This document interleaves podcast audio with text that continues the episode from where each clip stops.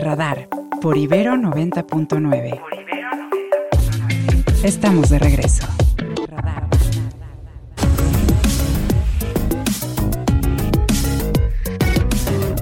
Y ya regresamos aquí a Radar 99. Ya tenemos en la línea a nuestro queridísimo Ernesto Osorio. Hola Ernesto, ¿cómo estás? Mi querida Ana, me da mucho gusto saludarte, igual a Oscar, amigos que nos escuchan, muy buenos días. Pues hoy en su conferencia matutina, el presidente quien reanuda sus eh, presencias en Palacio Nacional, luego de que ayer tuvo un día de asueto, dado que fue a visitar a sus padres a un panteón allá en Villahermosa, Tabasco. Bueno, pues hoy empieza con el recordatorio a todos los afectados, particularmente Pequeños y medianos empresarios de Guerrero que resultaron afectados por el huracán Otis, que se han entrado ya en vigor todos los, eh, todas las facilidades fiscales que se han otorgado para que puedan quedar exentos del pago de impuestos ISR, impuestos sobre nóminas especiales y también el IVA durante por lo menos tres meses para que se puedan pues recuperar del golpe económico que sufrieron a raíz de este ciclón. El presidente reitera que ha estado en constante comunicación con el titular de Hacienda y con la, secretaria de Economía para poder eh, estar eh, pendientes de que la ayuda llegue en su momento a todos los afectados. También en ese sentido, destacó el apoyo en despensas, cerca de 250 mil despensas que se van a entregar en los próximos cuatro meses a todas las familias que ya han sido censadas y que resultaron afectadas también por el paso del huracán una despensa que va a ser pues surtida por distintas tiendas de autoservicio y que el, ejército y la marina se han encargado ya de entregarlas. Luego de dar este pequeño reporte, donde también, como ya escuchamos, el presidente, la cifra de 46 muertos y 56 desaparecidos inamovible, para ellos no hay más víctimas más que estas en el sentido de lo más grave que resultó después del paso del huracán. Bueno, pues el presidente eh, empieza a responder la pregunta de los, de los reporteros. Le cuestionan acerca de cómo e, él, interpreta el actuar de los medios de comunicación en la cobertura de este evento, dado que un gran número de reporteros se encuentran en el estado cubriendo las afectaciones por el huracán. El presidente dice que respeta a cada uno de los medios de comunicación que han sido desplegados en el estado para cubrir esas actividades, aunque no descarta que como lo dijo desde un principio hay una campaña en su contra. Y menciona el caso de una televisora, de TV Azteca en particular, en donde el presidente dice tiene la impresión que anticipa, puede ser que esté equivocado, de que el dueño de la televisora, Ricardo Salinas Pliego, pues está actuando eh, con cobertura un poco tendenciosa, dice el presidente en su contra, ya que solamente se cubren desgracias y no se destaca la participación que ha tenido el gobierno federal para poder presentar la ayuda a los damnificados. También le cuestionan al presidente acerca de cuál será su agenda este fin de semana. Él no va a estar en Acapulco, va a viajar como todos los fines de semana a Quintana Roo para supervisar las horas del tren Maya. Y a partir del próximo martes inicia pues una travesía por varios estados, debido a que el martes viajará a Baja California ya que el jueves va a estar en Tijuana eh, para poder eh, acompañar a la gobernadora de aquel estado y también eh, encabezar la reunión del gabinete de seguridad, por lo que la conferencia matutina del viernes próximo será allí, en la ciudad de Tijuana.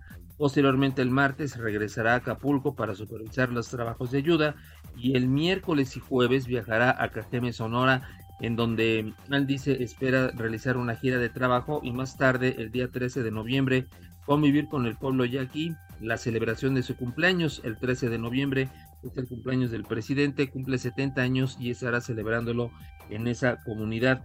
Posteriormente regresará a la Ciudad de México para solamente encabezar una conferencia matutina y de ahí a viajar a Culiacán, en donde también estará presente el próximo domingo de este domingo en ocho días en el informe de la gobernadora Marina del Pilar, a quien acompañará en este recorrido que terminará y posteriormente regresará también a la zona del tren Maya a seguir supervisando los trabajos del tren Maya.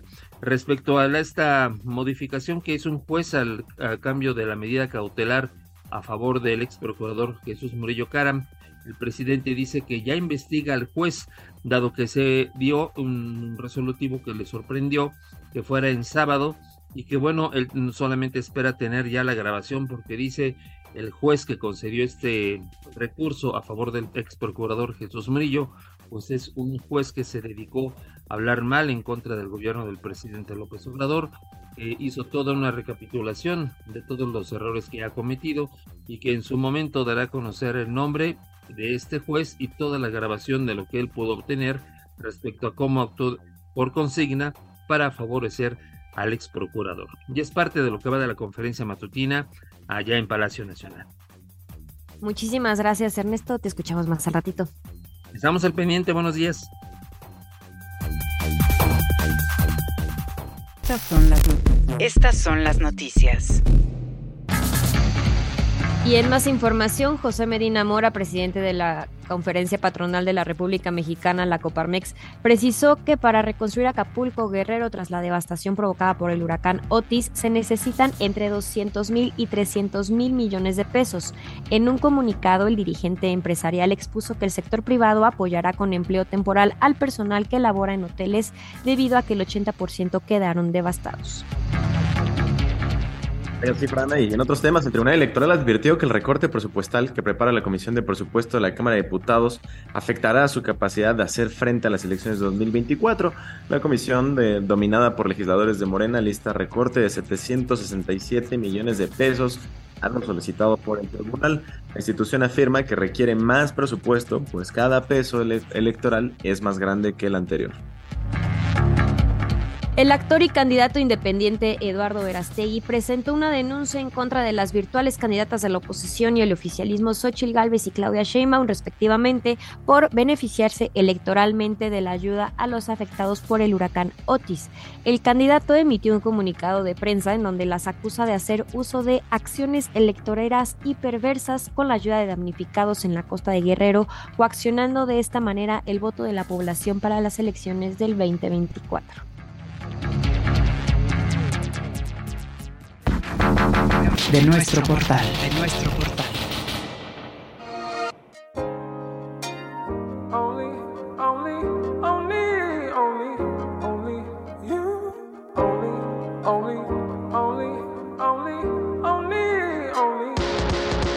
Still here, only God knows why. Still here, only God knows why. Dreams of a beach with a house behind. Y desde nuestro portal, el día de hoy les traemos a Sanfa Lahai Sisai, después de seis años llega a sorprendernos con un nuevo disco nombrado como tal su apellido, La High, y que en su voz dentro del álbum es algo destacable, tienen tonos un poco suaves, relajantes, están presentes, y los paisajes sonoros son bastante diversos y ricos en sinfonía, pero siempre se combinan maravillosamente. Ya lo pueden conocer y escuchar a través de nuestro portal ingresando a www.ibero99.fm.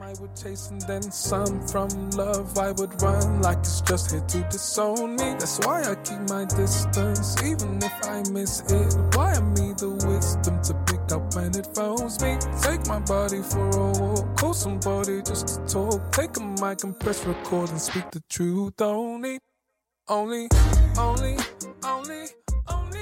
only. Scanner 360. Scanner 360.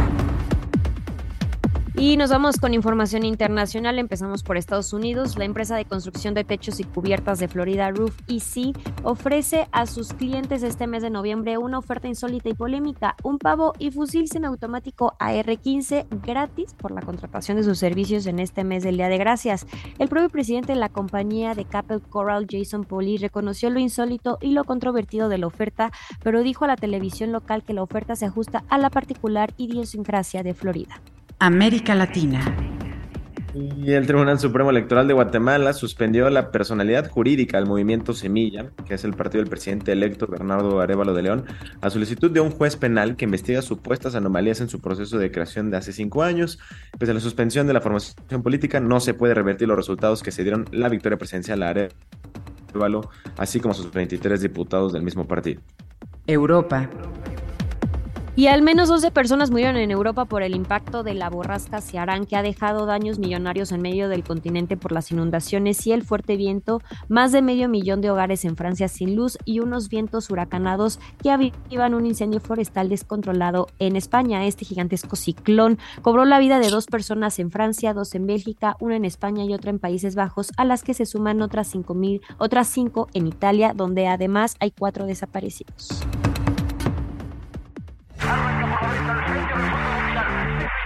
El mundo a través del deporte.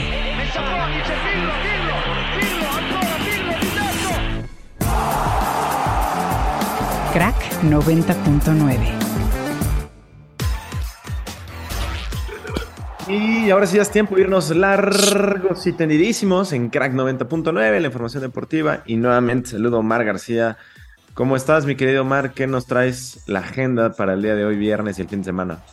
Hola querido Oscar, ¿cómo estás? Qué gusto saludarte de nueva cuenta. Pues vámonos largos y tendidos. Por una parte, México ayer tuvo una gran eh, fecha en los Juegos Panamericanos de Santiago 2023. Consiguieron un par de oros eh, provenientes del triatlón, donde también se cosecharon dos medallas de bronce y en la natación artística, lo cual le da a este equipo, a las sirenas, como es llamado acá en México, el boleto a París 2024. También una plata en gimnasia rítmica, un bronce en esgrima y un bronce en boliche, con lo cual México ya supera el centenar de preseas en eh, Santiago de Chile. También llegaron a 37 oros para mantenerse igualados con la delegación canadiense rumbo al cierre. Y ojo porque ya México con una medalla de oro esta mañana en el equipo mexicano de canotaje de velocidad, eh, conformado por Karina Alanís, Beatriz Briones, Brenda Gutiérrez y Marisela Montemayor. Ya se consiguió la segunda mejor cosecha de oros en la historia de los Panamericanos, solamente detrás de Guadalajara en el 2011. También en tiro con arco, Daphne Quintero derrotó a Olivia Dean de los Estados Unidos para meterse a los cuartos de final en tiro con arco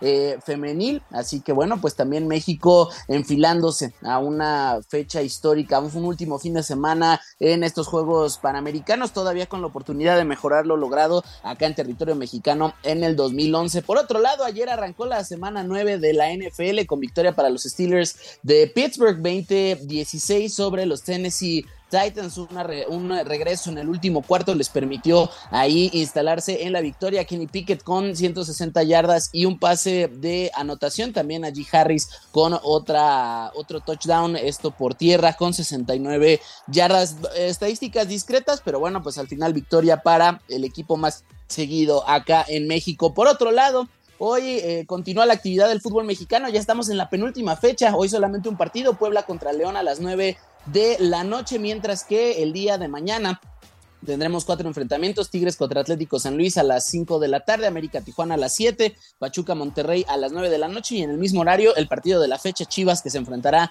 a Cruz Azul el domingo. También el cierre de la fecha con cuatro partidos: los Pumas en Ciudad Universitaria reciben al Atlas, Necaxa se enfrentará a Mazatlán a las 4 de la tarde, Santos y Toluca a las 6 de la tarde y a las 8 Juárez estará enfrentándose ante Querétaro. Ya también la liguilla poco a poco, eh, pues ahí perfilándose en el fútbol mexicano masculino. En la NBA, ayer eh, los Sixers de Filadelfia derrotaron 114-99 a los Raptors de Toronto, los Pelicans de New Orleans 125-116 a los Pistons de Detroit, el Magic de Orlando después de ligar derrotas eh, pudo regresar a la senda de la victoria 115-103 ante el Jazz de Utah. Y los Spurs de Víctor Wembayama derrotaron 132-121 a los Suns de Phoenix. Y para terminar ya nos, también nos acercamos al cierre de la temporada 2023 de la Fórmula 1 con Checo Pérez con la necesidad de mantener ventaja sobre Lewis Hamilton para quedarse con el subcampeonato de pilotos. Hoy arranca con formato sprint el Gran Premio de Sao Paulo, allá en Brasil, en la mítica, en el mítico trazado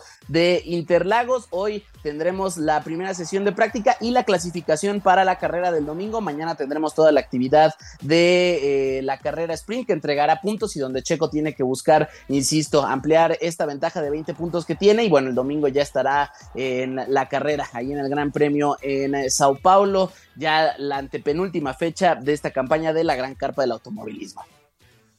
Pues muy bien, gracias, querido Omar. Nos escuchamos el lunes con todos los resultados del fin de semana. Un abrazo.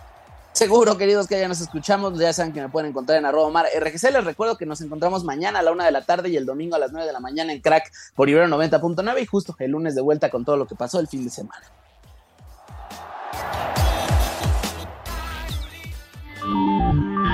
Tecnología. Compadrino Tech.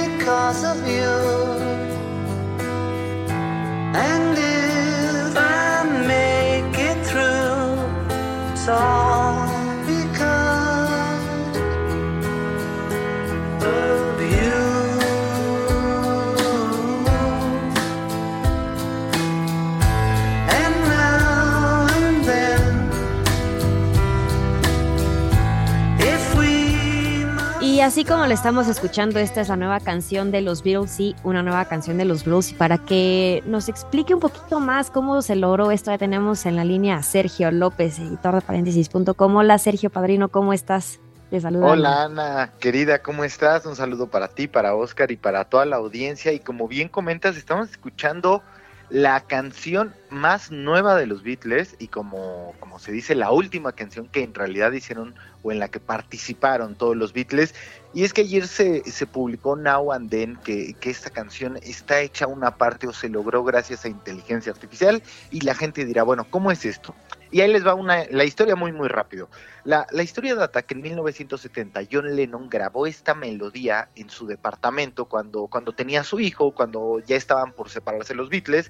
Él graba esta canción con un piano, eh, pues, digamos con un, con un, en un cassette, y la cinta se queda ahí en la historia abandonada. En 1995, cuando la banda se reúne para sacar un par de sencillos y para retomar algunas canciones, intentaron sacar esta, esta melodía llamada Now and Then.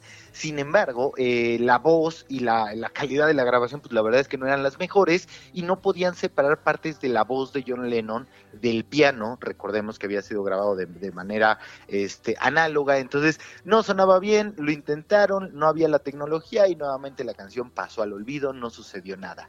No fue hasta 2021 que Peter Jackson, ustedes lo ubicarán por El Señor de los Anillos, por El Hobbit o incluso hasta por King Kong, pues bueno, Peter Jackson en 2021 saca un documental de los Beatles, de los Beatles llamado Get Back, que para quien no lo ha visto, la verdad es que se lo recomiendo mucho, no solo eh, por, por, la, por el material al que uno tiene acceso, sino por cómo se ve y cómo se escucha el material. En realidad es que parecería que estamos viendo a los Beatles en 4K y escuchándolos en alta definición, gracias al trabajo de, la tecnología que llevaba Peter Jackson. Esta misma tecnología se utilizó para aquella cinta de 1970, que lograron separar la voz del piano y aparte las, las partes o en las zonas en las donde la voz era inaudible, a través de inteligencia artificial pudieron recrear partes de la voz de John Lennon. De tal forma que ya tenían una pista de voz, ya solo agregaron el bajo de, de, Paul McCartney, la batería de, de, Ringo Starr y las guitarras que habían grabado en 1995 George Harrison en aquel momento para tratar de revivir la canción, fueron las que utilizaron para esta versión. De tal forma que unieron todo, unieron la inteligencia artificial, y bueno, pues podemos decir que ahora sí quedaron los Beatles con IA. Sí, con una nueva, con la tecnología, con la inteligencia artificial, pues sacaron su nueva canción. Y creo que también va un poquito relacionado con el siguiente tema, que es la regulación justamente de la inteligencia artificial.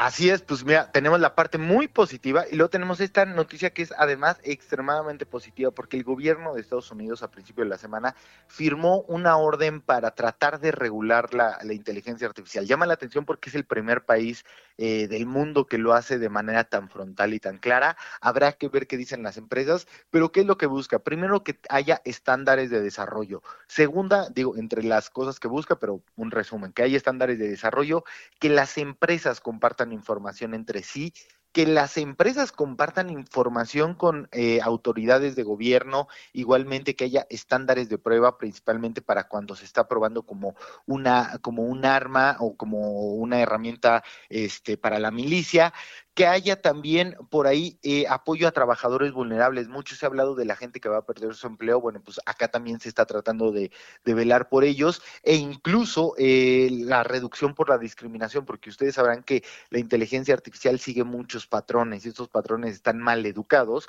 Entonces, ¿qué es lo que sucede? Que de repente cuando se usa inteligencia artificial en términos de seguridad en Estados Unidos, muchas de las personas señaladas son personas este, eh, de raza negra o son afroamericanos. Entonces, esto se está tratando de combatir para que no esté pues repitiendo los, los, las cosas malas que hay en nuestra sociedad y la podamos educar correctamente. Entonces, llama la atención lo que se está haciendo y adicionalmente esta misma semana la Unión Europea, China y el gobierno de Estados Unidos también firmaron un acuerdo para desarrollar y para compartir información entre ellos con respecto a la inteligencia artificial. Al final es que, bueno, malo, perfectibles muchas de estas cosas, pero, pero, pero lo que se busca es subirse al tren antes de que el tren arranque y nos pase lo que nos pasó con las redes sociales, que de repente las empresas van muy adelante y los gobiernos quedaron muy atrás.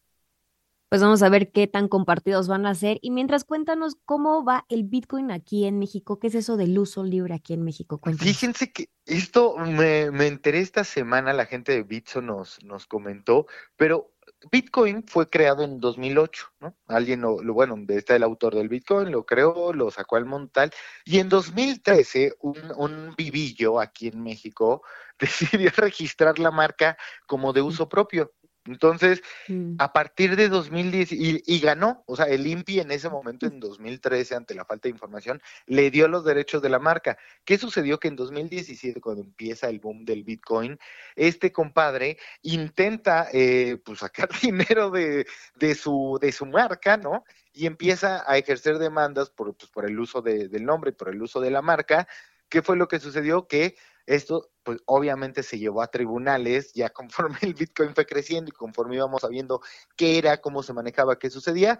Y bueno, afortunadamente ya se liberó, ya le quitaron el, la marca a este compadre, ya el uso de Bitcoin o la palabra o, la marca, como ustedes lo quieran ver, ya es del dominio público, ya no hay que pagarle una comisión. Pero bueno, de estas cosas particulares y extrañas que, que suceden aquí en el país y pues ahí queda como anécdota. La verdad sí, la verdad es que no conocía ese dato que nos acabas de contar que alguien había registrado su marca Bitcoin, pero digo, bueno, le sacó provecho unos años, qué bueno que ahora sí ya está de uso libre y muchísimas gracias Sergio por ponernos en contexto en estos temas el, hoy viernes en Radar. Ana, un saludo para ti, para Oscar, para toda la audiencia y escuchen la canción de los Beatles y ya nos dicen qué opinan, qué les parece. Así es, muchísimas gracias Sergio López, editor de paréntesis.com. started.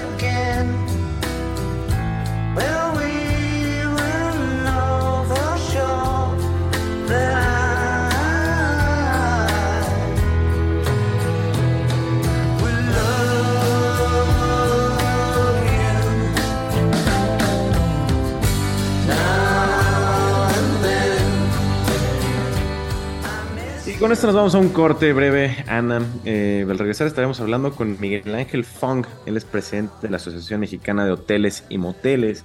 Eh, estaremos hablando sobre el tema de Acapulco, cómo se está viendo ahora desde esta perspectiva, ya hablábamos, ya nos comentaba Ernesto sobre el tema que se busca reactivar, aunque sea poquito, eh, para diciembre y los costos millonarios que saldrá la reconstrucción para el sector turístico sobre todo. Esto al volver de la pausa aquí en Radar 99, quédense con nosotros.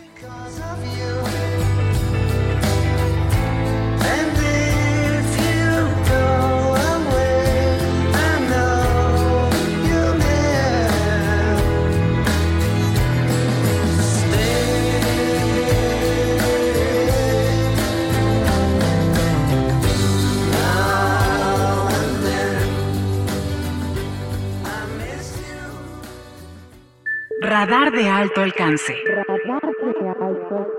Escúchanos en el 90.9 de FM y en nuestra aplicación Ibero 90.9 para Android e iOS.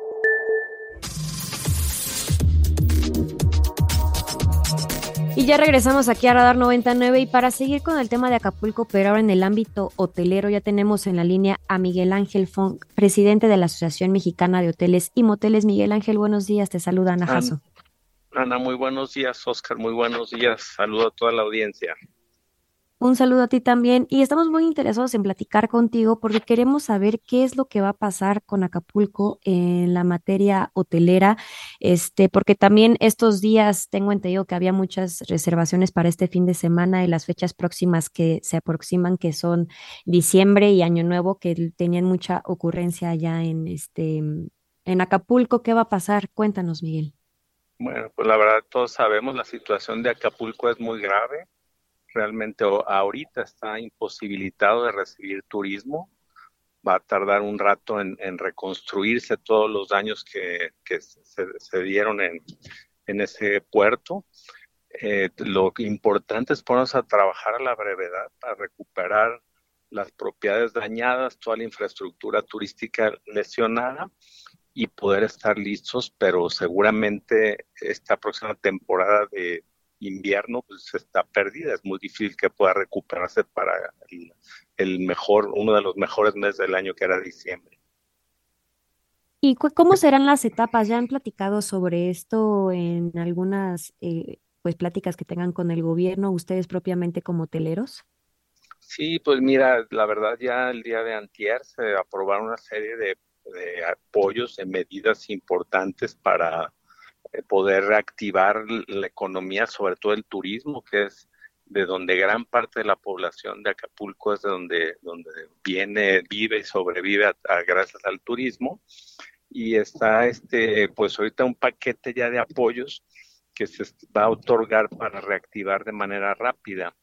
Esa parte yo creo que va a ayudar mucho para agilizar, porque pues por cada peso que pierde un hotel en, en ingreso directo, el destino pierde nueve pesos en la derrama económica que generan los turistas. Miguel Ángel, buenos días, te saludo Oscar Reyes. Sí, Oscar, eh, comentaba el presidente López Obrador. Buenos días, comentaba el presidente López Obrador esta mañana que espera que se pueda, aunque sea un mínimo de recuperación y de apertura de algunos lugares para, para finales del año, para el mes de diciembre. ¿Ustedes lo ven aunque sea un poco viable este tema con lo que también nos comentas en las pláticas con, los funcionarios del gobierno? Pues mira, la verdad es de que si pudieran abrirse aquí a diciembre serían pocos lugares, porque la mayoría de lo que hemos visto de daños son daños mayores, aunque ciertamente habrá algunas propiedades que tengan daños más pequeños, pero pues son muy pocos. La mayoría son hoteles que fueron dañados seriamente y que su reconstrucción va a tardar un buen tiempo, muchas veces más tardado y más costoso reconstruir, remodelar, que hacer algo nuevo desde ceros. Entonces esa parte eh, veo que va a tardar un poco de tiempo. Los apoyos, como te decía, van a ayudar, pero va a llevar, este, pues el trabajo que, que hay que hacer va a llevar un buen tiempo para lograr tener la mayoría de la infraestructura turística hotelera funcionando. Y en pláticas con las aseguradoras, aquellos hoteles que estaban asegurados, ¿cómo van esas negociaciones? ¿Se podrá adelantar un poco en lo que viene siendo la parte de siniestro? Mira, sí se está trabajando en, adelantar este, los pagos para poder reactivar rápidamente. Sin embargo, la mayoría de hoteles no tenía un seguro o no tenía un seguro suficiente para hacer frente a esta, a esta catástrofe que ocurrió. Fue un daño que es es, este, esos hoteles, la mayoría son hoteles pequeños, son hoteles independientes, son hoteles que generan entre 6 y 10 eh, fuentes de trabajo y que muchos de ellos no tienen un seguro o no tienen un seguro suficiente para enfrentar sus daños. Entonces, sí hay, en los que sí tienen seguro, estaba trabajando en, que adelantaran eh, rápidamente el, el, dinero para iniciar los trabajos pero sí habrá que inyectarles capital, inyectar créditos que sí están en el paquete de apoyo. Hay dos créditos que, o dos formas de conseguir un crédito que me parecen muy interesantes. Una es a través de que se otorgue un crédito a, ser, a tasa cero para poder reactivar los pequeños y medianos, medianas empresas. Y hay otro, otro esquema de, de la banca comercial que le estarían apoyando con el 50% de los, de, los, de, los intereses que genere su crédito. Esas, esos dos, esos dos, dos acciones son las que me parecen más relevantes porque ahorita los hoteles más que prórrogas y más que condonaciones de impuestos que no se están generando, necesitan inyección de capital Sí, claro. Y también ustedes tendrán un recuento de cuántos son los hoteles afectados al día de hoy y también la dimensión, ¿no? Porque no estamos hablando de hoteles que tengan 30 habitaciones, sino que hay, hay hoteles con más de 100 habitaciones que fueron obviamente dañados. Sí, la verdad es que este fenómeno no respetó hoteles eh, grandes y, pequeños, tomó por igual a todos, los dañó seriamente. Eh, el recuento es que Acapulco cuenta según el dato oficial, con 284 hoteles y alrededor de 20 mil habitaciones. Y el recuento inicial que habíamos eh, estimado era que el 80% de los hoteles tenía afectaciones serias. Pues Miguel, muchísimas gracias por estar con nosotros el día de hoy. Creo que nosotros seguiremos en contacto contigo en los días que vienen y claro que en las próximas fechas que eran muy importantes para el turismo allá en Acapulco. Gracias por tomarnos la llamada. No, muchas gracias a ustedes. Que estén bien. Saludos. Igualmente, saludos Miguel Ángel Funk, presidente de la Asociación Mexicanos de Hoteles y Moteles en, Acapulco, que también han tenido pláticas con el secretario de Turismo para justamente ver todo esto de reactivar el turismo allá en, en Guerrero. Este, recuerden que se pueden comunicar con nosotros a través de Twitter, arroba ibero909fm, con el hashtag radar99. A ti, Oscar, ¿cómo te pueden encontrar? Me pueden encontrar como arroba Oscar-Reima y a ti, Ana. Ahí me pueden encontrar como arroba anajaso08, nuestro teléfono en cabina y WhatsApp 55 529 25 99 55 529 25 99.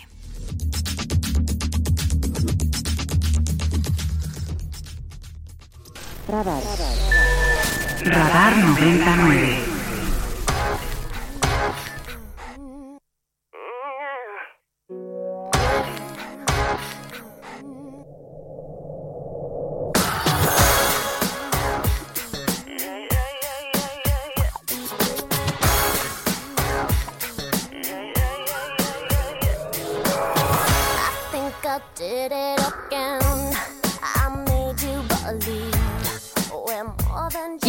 Verdad es que yo sí recuerdo cuando estaba chiquita y veía este video una y otra vez en la tele y estamos en la línea con Jimena Apisdorf, consultora en arte, para que justo nos hable del libro, creo que número dos, que está en venta en Amazon, el libro de Britney Spears. ¿Cómo estás, Jimena? Buenos días, te saluda Ana. Hola, muy buenos días, Ana. No, teóricamente es el número uno.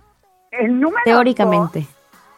es el libro de Matthew Perry, el de Friends Lovers en The Big Thing después de que falleciera este fin de semana. Pero el libro que acaba de sacar Britney Spears, La mujer que soy, eh, lo, acaba de sacar la semana pasada y justamente entre las cuentas de cuánto se, se ha vendido, se ha vendido cerca, más de un millón de copias de, de este libro, nada más en Estados Unidos. Entonces, ¿por qué es un libro como eh, a diferencia de otras memorias de los artistas, que sabemos que en Estados Unidos es una actividad como muy normal, que los artistas contraten a un ghostwriter y que cuenten sus historias y que es todo un género por allá. Este libro fue muy esperado porque después de que se terminara su idea de tutela, en la que estuvo durante más de 13 años bajo el mando de su papá, por decirlo de alguna manera. El pasado 12 de noviembre del 2021, una juez en, California decidió que Britney Spears tenía la capacidad para cuidarse a ella misma. Sin embargo, ya se imaginarán que siguen las ideas conspirativas alrededor del personaje de Britney Spears. Y este libro viene a pues alimentar muchas cosas que ya se sabían, porque aparte Britney ha sido un personaje súper público, o sea, básicamente podríamos hacer este libro ilustrado de cada una de las etapas de su vida. Y, pero también hay muchas cosas que no se sabían y que se quedaban como, pues no tanto de la opinión pública, que ahorita ya salieron, ¿no? Entonces, para empezar, por ejemplo, uno de los artículos más interesantes que salieron esta semana sobre el libro era la pregunta de cuántas, cuántas personas habían estado detrás de la escritura de ese libro. Y si tomamos en consideración las teorías de la conspiración de Britney Spears, que al final de cuentas durante mucho tiempo fueron como objeto de burlas el army el, el army de Britney pero que después salieron con que sí era verdad este el, el, army está como muy preocupado porque lo que opinan es que este libro es un libro que ya se había planeado desde el año pasado y que según esto había escrito Britney Spears a partir de sus diarios y de entrevistas que tuvo con una escritora que se llamaba Ada Calajo y que se había detenido en febrero del 2022 y que habían y que le habían em, comenzado a meter mano. Por ejemplo, una de las personas que estaban más preocupadas de la salida de este libro y que ahora ya lo entiendo por qué, es por ejemplo Justin Timberlake o Colin Farrell. Entonces, cuando uh anunció que iba a salir este libro, ellos dos contrataron a sus abogados para tratar de averiguar qué era lo que iban a decir acerca de ellos y cómo iba a ser la narrativa. Esta Britney cuando leyó la primera versión de Ada Calhoun no le agradó tanto la voz y entonces se pasó a un segundo este ghostwriter que se llama Gam Lansky, que es un autor de Time Magazine y que este le empezó a dar como otra otra forma y esta forma es la que vemos hoy en día. Es un libro sumamente doloroso a diferencia de lo que vemos mucho en páginas de, del corazón, de cuestiones de sociales y todo eso que se están enfocando mucho, por ejemplo, en la relación de Madonna con Cristina Aguilera, si va a salir en la película de Notebook, todas esas que son como anécdotas, son interesantes, pero al final de cuentas son anécdotas lo que nos está contando al final es una carta para sus hijos, como para tratarles de explicar quién es ella. Y de repente los pasajes pueden ser muy, muy, muy dolorosos, porque aparte sabemos que lo que está viviendo actualmente Britney Spears no es esta fantasía que nos está vendiendo en el libro al final de que, ok, ya me salí de mi tutela y ahora soy una persona libre, sino nos deja con muchísimas más preguntas de las que acaba contestando. Entonces, para los que son fans, pues es una lectura casi obligada. Para las Oye, sí. Perdón porque te interrumpa, pero entonces nosotros podemos ver desde qué época de Britney Spears en este libro y si llega como a lo más actual, ¿no? Cuando ya ella antes de casarse, antes de que pierda la tutela, de que pues ya no está en esta tutela bajo su padre, ¿no? Vemos básicamente toda su vida. Hacen recuerdos desde que era niña, o sea, de cómo empezó a cantar, cuál era la, la vida con sus papás, que aparte es muy dolorosa, y llega hasta hoy en día. Pero, por ejemplo, toda la parte de la, de la tutela la pasa como relativamente rápido. Narra, por ejemplo, cuando la metieron a un centro de pues, pues a un centro mental donde estuvo eh, conviviendo con personas que, que sí estaban realmente este, enfermas y eh, trata de cerrar de una manera como te digo muy positiva pero pero los fans de Britney Spears están preocupados por la salida de este libro en el sentido de que por ejemplo cuando salió el libro de Harry Harry salía y daba alguna entrevista hizo cosas no en este sentido, para la presentación de este libro, le dieron la portada de People Magazine, pero cuando lees la entrevista, resulta que la entrevista no fue de uno a uno, sino fue una entrevista a través de eh, email. Y las fotografías mm. que salen en el artículo son fotografías que manda, mandaron los que manejan a Britney Spears y no fueron sacadas directamente. Entonces, todos estos como pequeños signos lo que nos dicen es que sigue estando bajo una tutela, vamos a ponerlo, de las personas que la, que, la manejan. Y una de las cosas más tristes que ha salido en los últimos meses fue uno de los contratos que firmó, creo que era con Warner o una cosa de esas, que decía que ella cedía perpetuidad, su imagen, su semejanza y su voz para los fines que se requirieran de la empresa. Entonces, esa es casi como que podrían hacer como una Britney Spears hablando de inteligencia artificial. Sí.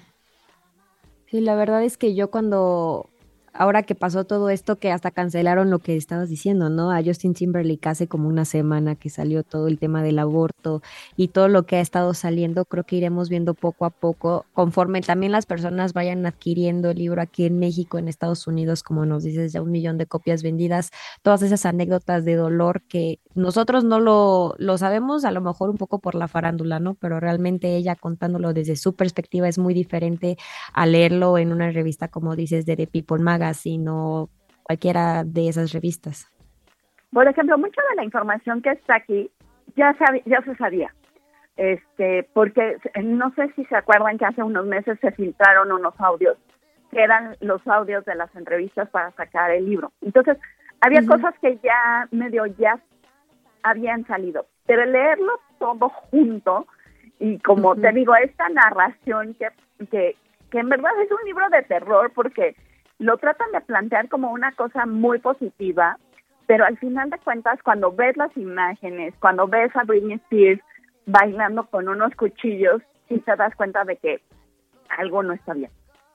Sí, como que existe un control sobre su persona, sobre lo que es la princesa del pop y mantener esta imagen que el padre o lo que haya sido su manager querían mantener, ¿no? Entonces, este, creo que está muy interesante. Aquellos que estén interesados lo pueden comprar, ¿no? En, Amazon, no sé si está todavía en, físico. Está en todos lados. De hecho, se hizo una gran polémica la semana pasada durante la Feria del Libro del Zócalo, porque una persona dijo que lo había comprado ahí antes de la fecha de salida. Y entonces, ah. durante toda esa semana, ahí en Random House, estuvieron recibiendo a la gente de, ¿dónde está el libro? Yo lo quiero y entonces este se hizo una super polémica, empezaron a decir que no, no lo estaban vendiendo, que todavía no salía, que no sé qué, pero pues son de las cosas divertidas que pasan de repente con las salidas de estos de estas lecturas tan esperadas. Muchísimas gracias, Jimé, por contarnos un pedacito de lo que es el libro de Britney Spears. Muchísimas gracias. Muchísimas gracias, Ana, y qué gusto escucharlo. Un saludo, Jime, es Jimena Apizor, nuestra consultora en arte que es aquí de la casa de Ibero 99 y también de nuestros regulares en Radar 99.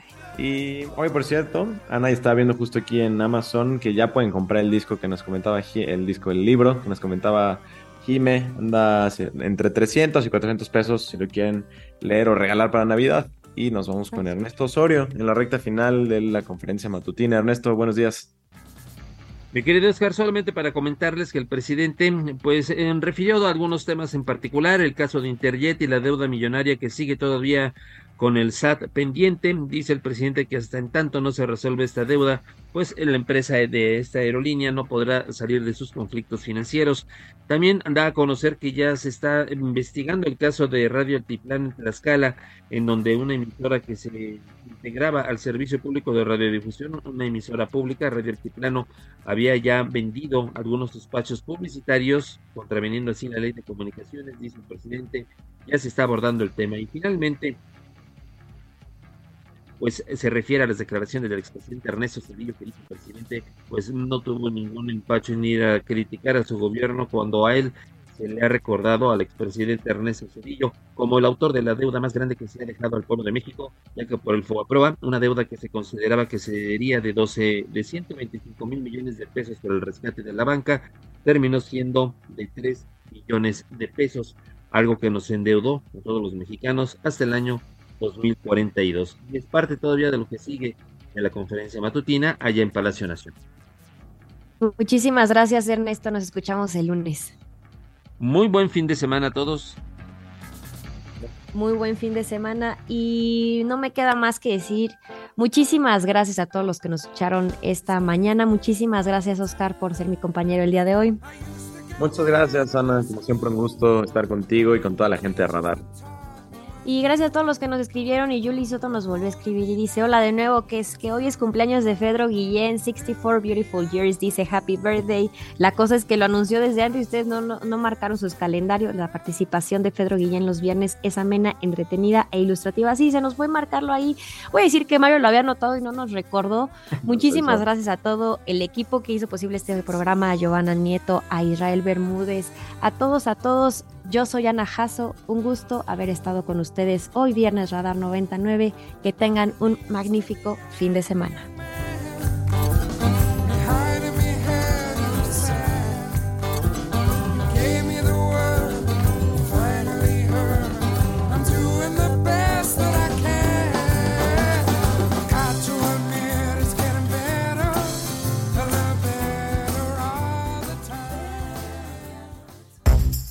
Ibero 90.9 presentó los acontecimientos del día y las voces más actualizadas. Todos captados por Radar 90.9.